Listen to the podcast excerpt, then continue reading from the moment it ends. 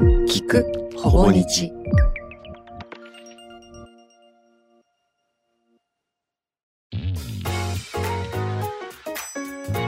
水野圭也です。子育て本を100冊読んだのに正解がわからなくて泣いてます。最近この話が適切か分かんないですけどなんか娘の警備員のおじさんがいるんですよ。この警備員のおじさん僕めちゃくちゃすごいと思ってて何がすごいかっていうとじゃんけんをするんですよ小学生たちと。でいっつも同じものを出すんですよ。だから負け続けるんですけどそれがねパワーなんですよ。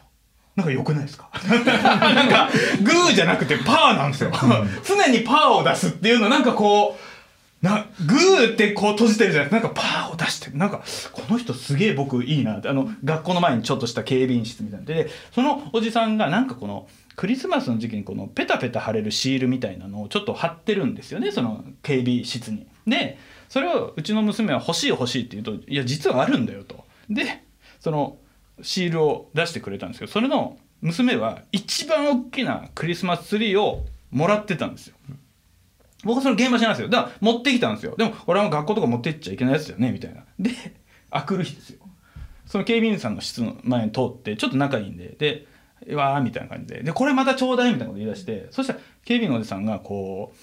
あ、いいよいいよ、内緒だよみたいな感じで来て、それで、その一番大きなのがクリスマスツリーなんですよ。あともう月とかちっちゃいのがあるんですけど、うちの娘がクリスマスツリーを指定したんですよ。いやお前昨日ももらっとるやんけと。で一番大きなやつなんですよ。もうもうメインディッシュなんですよ。それを2つで独占するんかいと思ったんですよ親として。でもそれをやめろとも言えなくていやあの子供にもうこれはもう変な言い方だけどこれ最大の友人としてのアドバイスとして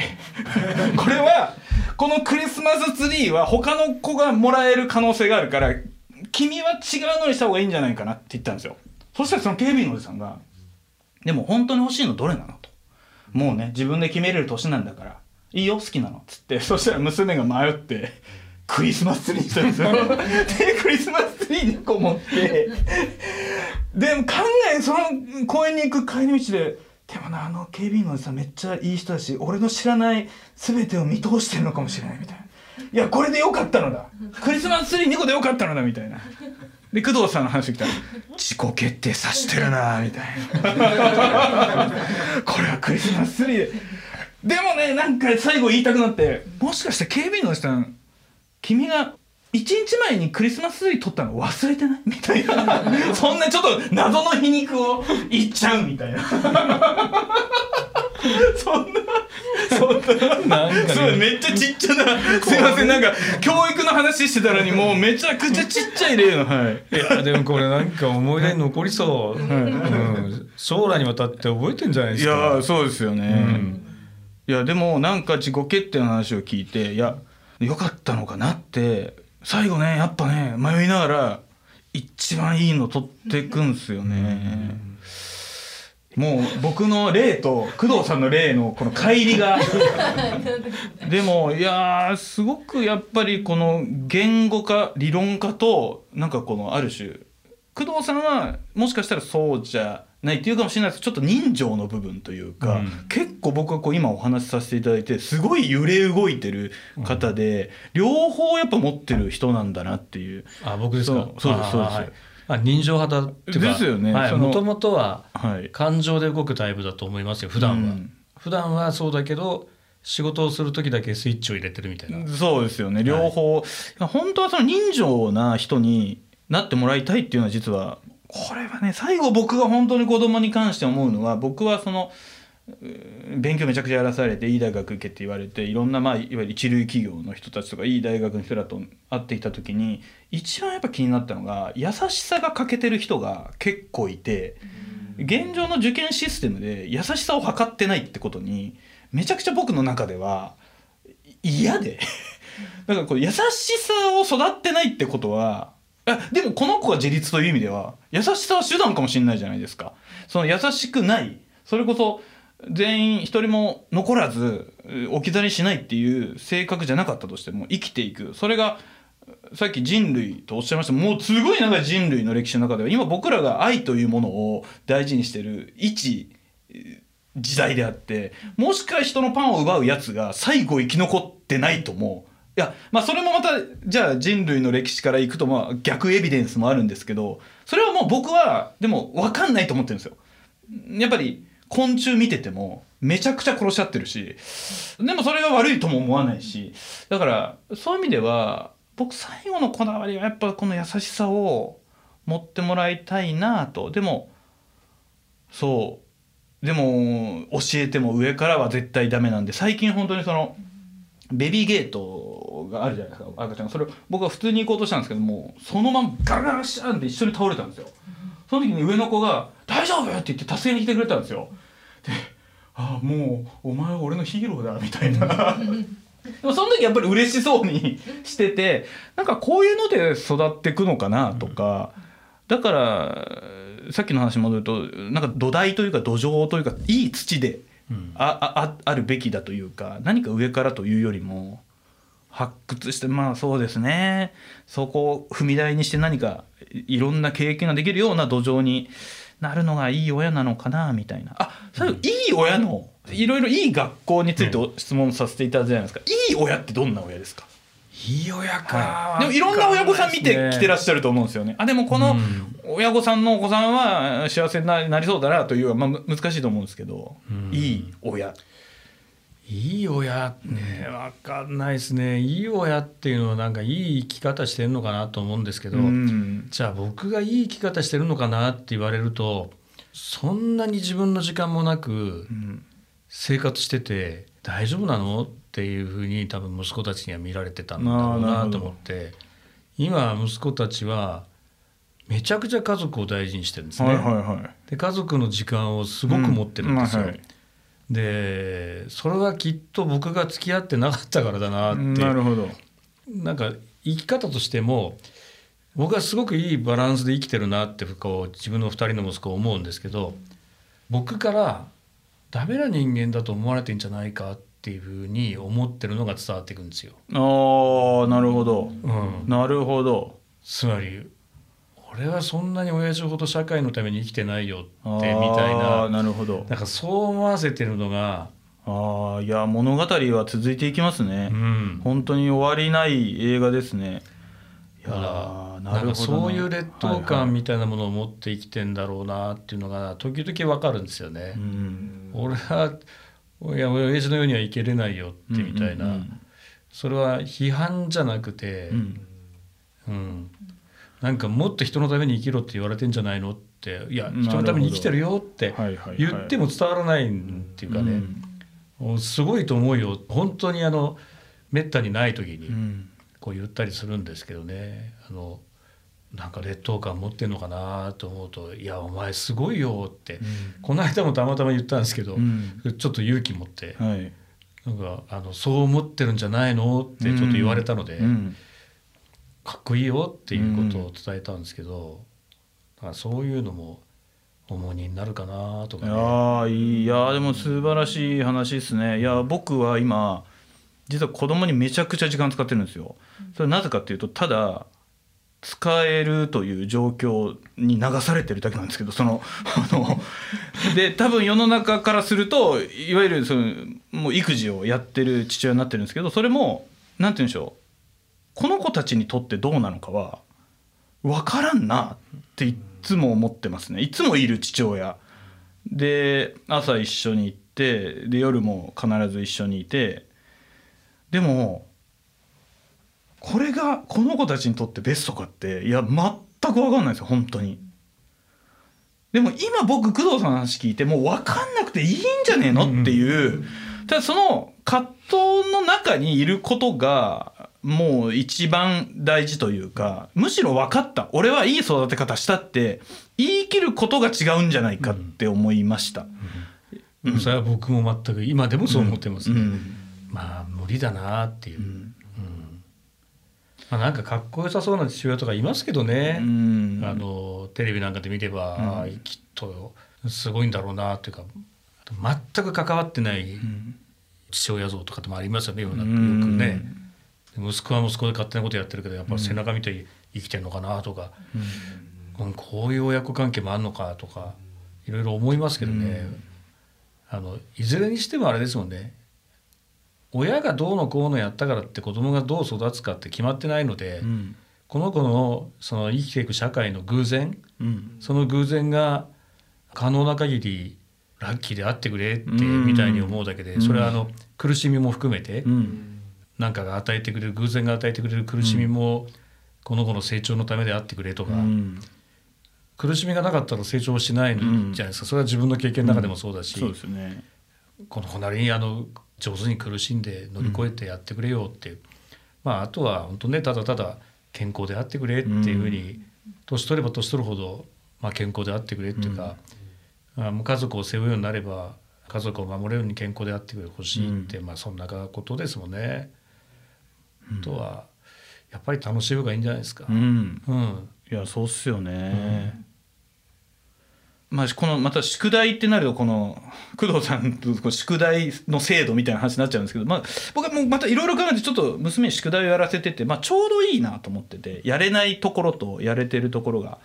やれてる人にとっては本当に必要ないし難しいんですけどちょうどいいなって。でもやっぱりやりたがらない感じでやりたがってないなとでその下の子もちょっと公文やらしてるんですけどなんかやりたがってないなみたいな。でなんかこう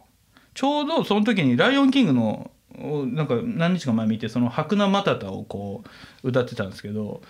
なんとなくもう今日はこれ全部白菜マタタでいいんじゃないかみたいになってきてで勉強も公文もっつってこうもう公文のプリントンバーやって「白菜またた」って踊ってたらめちゃくちゃ楽しそうしてましたからね。もう今日は白菜またたで行くぜみたいな、はい。いいんじゃないですか、ね、本当にいや難しいけどこれ不思議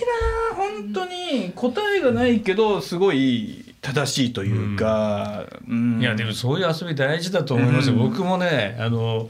段ボールを集めまくって、はい。家中段ボールのトンネルを作ったことありますよ。息子たちと、はいはいはいはい、トンネルをずっと段ボールで作ってこう煙突作ってなんかってそういうなんか秘密基地みたいなものを 邪魔なわけですよね。ずっとそんなに広いうちじゃないから、それをしばらく置いといて遊んだりとかした時もあるし、ビデオを初めて買った時、もう時代でビデオカメラがソニーから出たって言ったらビデオカメラ買って。でそれを使ってあの特撮を作ろうって言って、はいはい、その変身をうんぬんとかってやったりとかって、そういうのもたまたまそんなに仕事が忙しくない時には、なんかそんなことやってた時もあるし、とねちっちゃいうちはね可愛いっすよね、ちっちゃいうちは。なんとかレンジャーの格好してそれで買い物行くっていうからフル装備で、でそのその息子連れて買い物行ったりとかできますもんね。なるほど。いやそうっすよね。そうやってもういろんな苦楽を共にしていくという。す。ぐ離れちゃいますけども、はい、なるほど、はい、そうですね。おっしゃいますよね。本当わずかですよね。これみんな言うんですよね。でも本当逆にみんな結構僕のことが好きでわーって寄ってくるんでもう早くちょっと離れてくんねえかなみたいな みんなそうみんなすぐ離れるから今のうちだよとか言いながらもううわもうしんどいなみたいなのもありますけどそうなんでしょうね。やでも本当にその工藤さんの本の中であのさっきもおっしゃったんですけど制服を今頑張って変えてもあなたたちはその制度の恩恵を受けられないというか制度というかその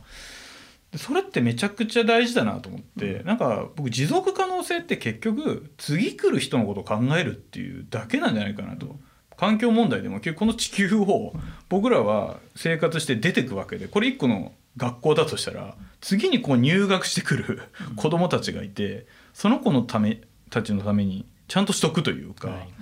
ていうことですよね。本当、ね、次来る人のことを、うん。うん、自分のために何かするんだったらやらされることって大体やりたくないですよね。うん、学校で自分のためなんだからって言って、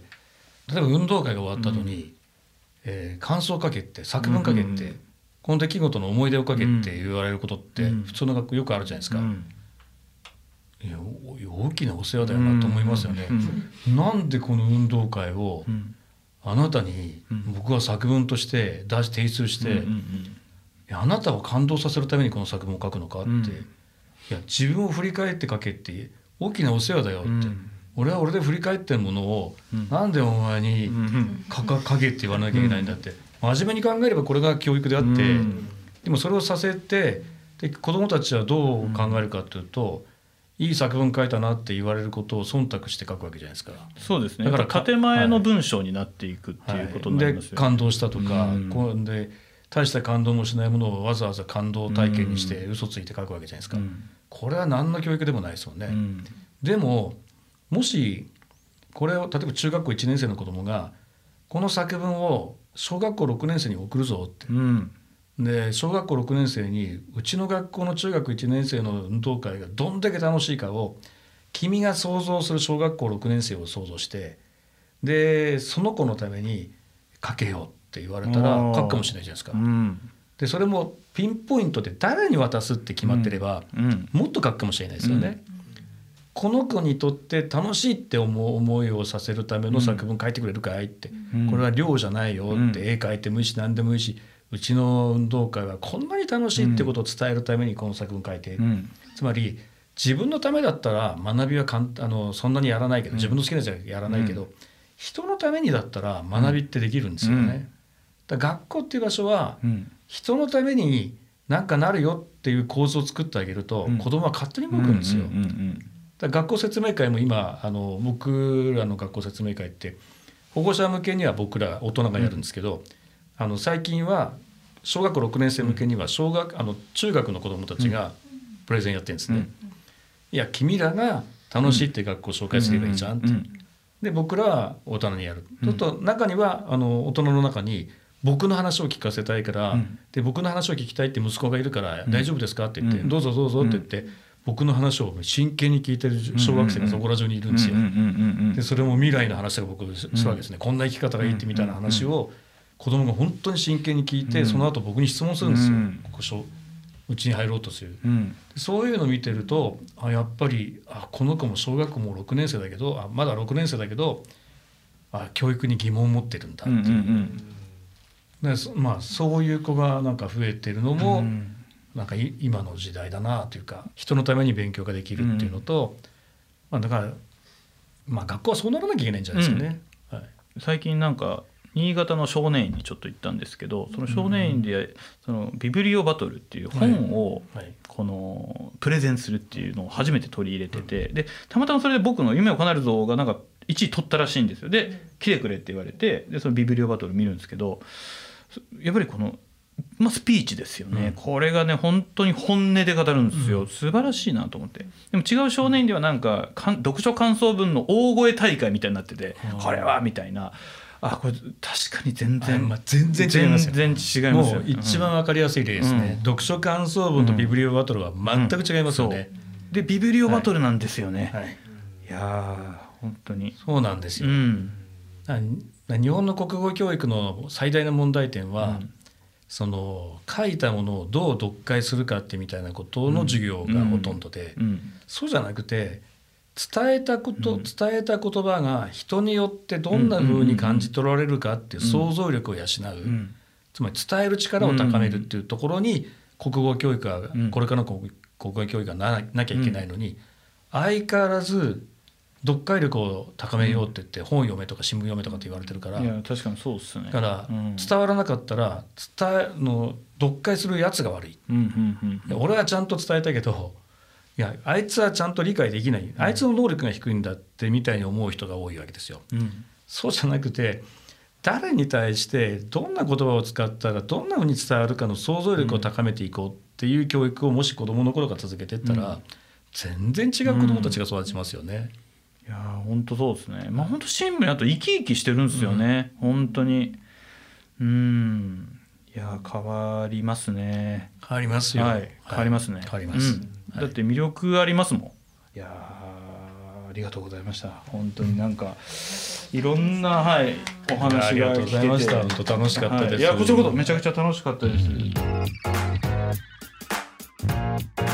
1分間の感想のコーナー。いや話を終えてみてあのーすごくあの魅力的な方だなと思いました校長先生としてこの日本の教育をねどんどん変えていくっていう顔ともう父親としてのすごい優しい両方を併せ持つというかやっぱりすごく僕が印象に残ってるのはあのお子さんとの関係の話をした時に今もまだ悩んでるというか答えが出たわけじゃないしもちろんこれからもいろんなことが起きていくしそれがすごく僕のなんか安心でもありながらなんかすごく正しい姿と言ったらあれですけどこれでこうで正解ってことはもうないんだなと。やっぱり子供とこう対面していろいろ教育していくってことはある種ケースバイケースたち状況によって変わっていくしでもそこから逃げないっていうかそこでいつもちょっと悩み続けながら一番の最適な答えを求め続けるという姿勢が子育ての一番大事なことなのかなって改めて感じさせられました。本当にあのありがとうございました。